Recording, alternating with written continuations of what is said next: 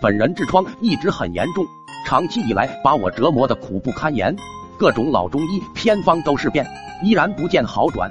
过年回家，被发小约出门喝酒，席间几杯酒下肚，忽然想起他也有痔疮，就问他现在可有好转。发小面皮抖了抖，然后面带微笑的说：“好了。”我大惊，望着他跟遇见亲爹一样，一把拉住他请教良方。发小看我拉住他的手，一把挣脱。兄弟，我俩说是归说是，别乱牵手。说完，发小掏出一支烟点上，目光忧郁的望着远方。那是我去重庆工地上班的第二年夏天。都知道重庆号称火城，工地上什么东西都晒得滚烫。那天我准备找个地方坐下休息一会，谁知地方没选对，一屁股下去就听见了裤子破裂声。我问，然后呢？发小意味深长的说，屁股下面有一节被太阳晒得滚烫的钢筋头。我听得眼珠子都差点凸出来。尼玛，痔疮是这样治好的？散场后，我俩各回各家，各找各妈。路上脑子里一直盘旋着发小治好痔疮的过程，各种脑补的画面不停出现，越想越疼，果断甩甩脑袋。此法前无古人，后无来者，完全不可复制，太狠了。到家后又往卫生间钻，可能中午吃太辣，一个大号疼的我眼泪都来了。脑子里忽然出现个想法。长痛不如短痛，要不依照发小的办法试试？想法一出，就再也无法遏制，心心念念着一句话：长痛不如短痛。坐沙发上连抽了几支烟，终于拨通发小电话。待会你来我家，来的路上看见哪里有钢筋，捡一节过来。发小一下明白了我的意思，惊得倒吸一口凉气。你真打算那样干呢？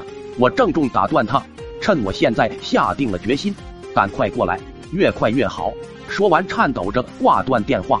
几支烟抽完，门铃已被按响。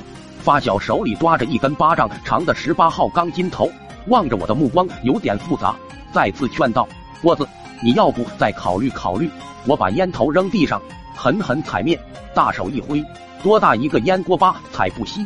你别说了，进来。发小看我心意已决，果断闭口，然后走进房间，掏出一盏酒精灯，点燃。钢筋头架上面烤着。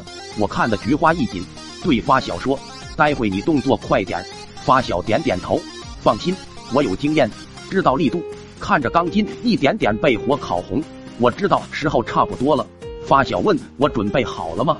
我咬牙撇过脸说：“来吧。”发小不再说话，戴着眼镜的脸庞严肃之极，用毛巾包着钢筋头，以迅雷不及掩耳之势对着我的痔疮烙了过去。只这一下，我咬嘴里的毛巾突然脱落。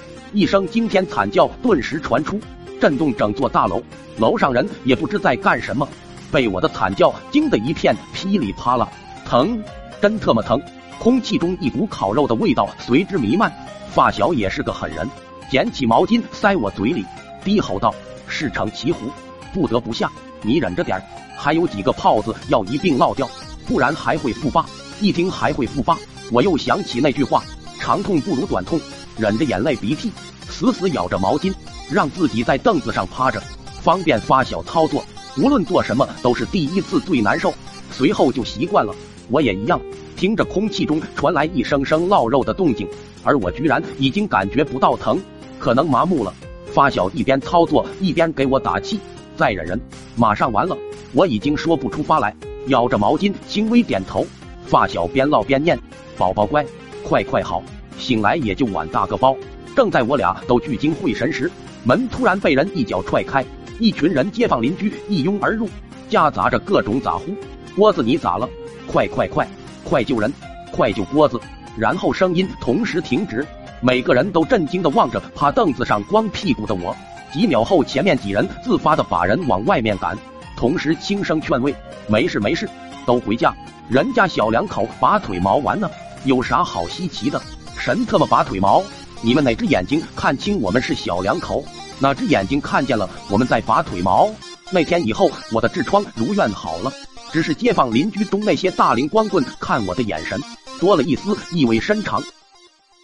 本段子来自糗百，石锅拌着饭。